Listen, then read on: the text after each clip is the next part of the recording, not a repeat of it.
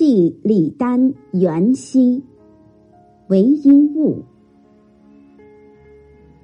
去年花里逢君别，今日花开又一年。世事茫茫难自料，春愁暗暗独成眠。身多疾病思田里，亦有流亡愧俸钱。闻道欲来相问讯，西楼望月几回圆。注释：李丹曾任殿中侍御史，为作者密友。元熙，字君旷，为作者在长安户县时的旧友。思田里，想念田园乡里，即想到归隐。亦有流亡，指诗人管辖的地区内还有百姓流亡。愧俸钱。惭愧自己食国家之俸禄，而没有把百姓安定下来。问讯，此处是探望的意思。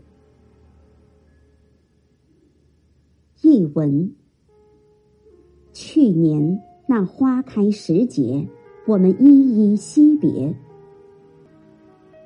如今花又再开，我们分别已一年。世事渺茫，自我的命运怎能预料？只有黯然的春愁，让我孤枕难眠。多病的身躯，让我想归隐田园间，看着流亡的百姓愧对国家俸禄。早听说你将要来此地与我相见，我到西楼眺望几度，看到明月圆。赏析：唐德宗建中四年暮春入夏时节，韦应物从尚书礼部员外郎调任滁州刺史，离开长安，秋天到达滁州任所。李丹、袁熙是韦应物的私交好友，在长安与韦应物分别后。曾托人问候。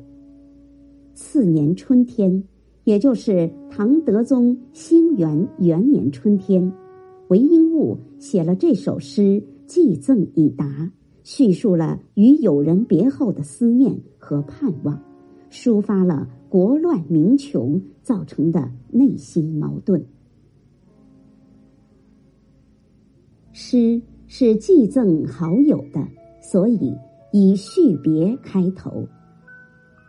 首联：去年花里逢君别，今日花开又一年，即为去年春天在长安分别以来已经一年，以花里逢别起，寂景勾起往事，有欣然回忆的意味；而以花开一年比衬。则不仅显出时光如梭，更流露出别后境况萧索的感慨。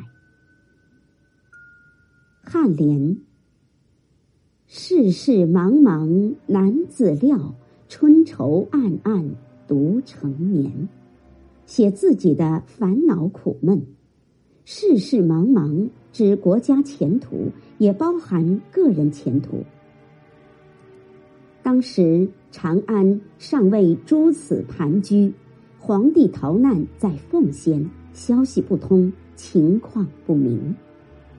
这种形势下，诗人只得感慨自己无法预料国家及个人前途，觉得茫茫一片。他作为朝廷任命的一个地方行政官员，到任一年了，眼前又是美好的春天。但他只有忧愁苦闷，百无聊赖，一筹莫展，无所作为。颈联：身多疾病思田里，亦有流亡愧俸钱。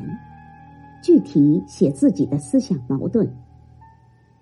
正因为诗人有志而无奈，所以多病更促使他向辞官归隐；又因为他忠于职守，看到百姓贫穷逃亡，自己未尽职责，于国于民都有愧，所以不能一走了之。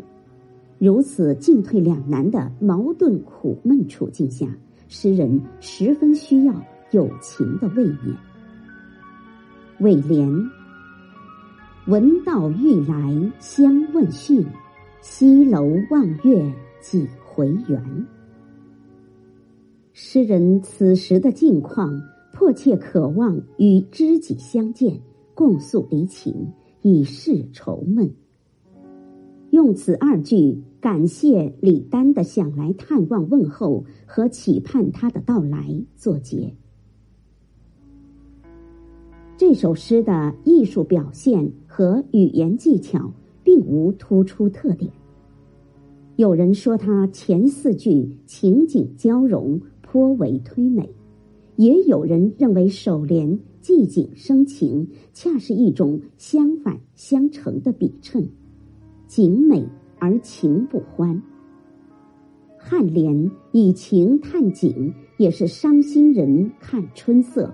茫然黯淡，情伤而景无光，都不可谓情景交融。其实，此诗之所以被人传颂，主要是因为诗人诚恳的披露了一个清廉的封建官员之矛盾和苦闷的心情，真实的概括出有志无奈的心情。这首诗的思想境界较高，尤其是“身多疾病思田里，亦有流亡愧俸钱”两句，自宋代以来甚受赞扬。范仲淹叹为仁者之言，朱熹盛称贤义。这些评论都是从思想性着眼。赞美的是韦应物的思想品格，但也反映出这首诗的中间两联在封建时代却有较高的典型性和较强的现实性。事实上，也正如此。诗人能够写出如此真实、典型、动人的诗句，正由于他有较高的思想境界和较深的生活体验。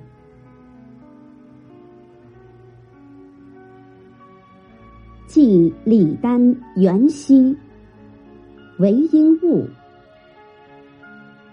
去年花里逢君别，今日花开又一年。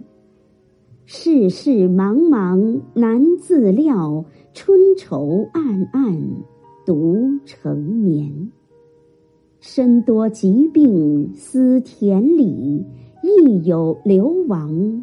愧俸钱，闻道欲来相问讯，西楼望月几回圆。